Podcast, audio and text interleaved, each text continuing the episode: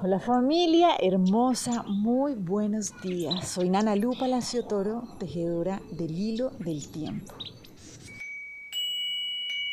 Y bueno, hoy vamos a dejarnos guiar por la presencia del Nahual 12 Kawok, que nos viene a alumbrar un aspecto súper importante en esto de retomar nuestro poder personal. Y es nuestras relaciones, nuestros vínculos, nuestra comunidad, nuestra familia. Entonces hoy nos invita este Nahual a hacernos una pregunta y es, ok, ¿mis relaciones me drenan o me elevan? ¿Sí? Si nosotros estamos manteniendo vínculos, estamos manteniendo entornos, nos mantenemos en entornos donde cada vez estamos más desvitalizados y pues también ayudamos a que la comunidad se venga desvitalizando más, sencillamente es porque no sabemos en qué consiste el juego y hacia dónde es que corresponde que vayamos. ¿Listo? Entonces, nosotros para poder recordar quiénes somos, ¿cierto? Necesitamos sencillamente ir hacia adentro y esto lo vamos haciendo elevando nuestra frecuencia vibratoria, conectando cada vez más con ese ser que nosotros somos. Es un ser que es amor y el amor vibra en una frecuencia alta. ¿Listo? Entonces, por esto es súper importante que pongamos atención a esas comunidades, a esos, a esos vínculos, ¿no? a esas familias, cuáles son las relaciones que mantenemos y cuáles son esas relaciones que alimentamos hay una frase que es muy sencilla, pero para mí es muy contundente, ¿no? Es como, regar un chisme es muy fácil, pero vamos a ver qué tan fácil es recoger. Y muchas veces hablamos muy rápido y ponemos, por poner tema, ¿no? O porque también hay como un atractivo muchas veces, ¿no? En ese morobo que se genera en el miedo. Pero necesitamos entender que si de verdad nos amamos y si de verdad queremos llevar a nuestras familias, a nuestra comunidad, a nuestra cultura, a que amanezca a ese ser de luz que cada uno de nosotros somos, pues sencillamente no podemos utilizar con tan poco cuidado nuestra palabra, nuestro pensamiento. ¿Listo? Entonces, ¿por qué? Porque sencillamente cuando estamos alimentando en una comunidad, en una conversación que nos lleva a vibrar en frecuencias de miedo, de rabia, pues eso es lo que hacia dónde estamos llevando nuestro barco.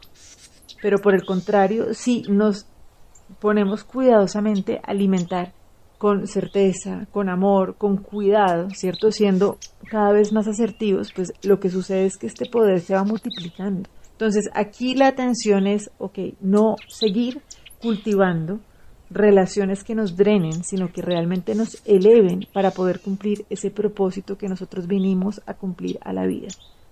Mucho cuidado con nuestros vínculos y con lo que estamos sembrando en cada uno de ellos. Hace siete días veíamos que lo que sea que estemos multiplicando es el resultado de cómo hemos estado vibrando. Entonces, si vemos que estamos en entornos muy complicados o familias que son eh, muy disfuncionales o situaciones que pues que criticamos mucho, pues sencillamente es porque eso es lo que hemos estado sembrando y por eso lo estamos cosechando. Pero acuérdense que gran parte del poder es saber que eso se puede transformar en el momento en que yo lo elijo pero necesito elegirlo para no seguirlo manifestando. ¿Listo? Entonces, en este proceso, donde a veces se nos olvida hacia dónde es que estamos yendo, entonces cuando tengamos ganas de alimentar alguna información desde el miedo, ¿sí? Porque a veces aunque con un propósito aparentemente de amor, ¿no? De cuidarnos, lo que hacemos es multiplicar el miedo, vamos a recordar realmente a qué fue que nosotros vinimos acá. Listo, y para esto vamos a trabajar con la lección del curso de milagros que nos dice, tú eres mi única meta, Padre mío, solo tú. ¿A dónde querría ir sino al cielo? ¿Qué podría sustituir a la felicidad? ¿Qué regalo podría preferir a la paz de Dios? ¿Qué tesoro querría buscar hallar y conservar que pudiera compararse con mi identidad? ¿Cómo iba a preferir vivir con miedo que con amor? Tú eres mi meta, Padre mío. ¿Qué otra cosa aparte de ti podría desear? ¿Qué otro camino iba a desear recorrer sino el que conduce a ti? ¿Y qué otra cosa, sino tu recuerdo, podría significar para mí el final de los sueños y de las sustituciones fútiles de la verdad? Tú eres mi única meta. Tu hijo desea ser como tú lo creaste. ¿De qué otra manera, si no, podría esperar reconocer a mi ser y volverme uno con mi identidad?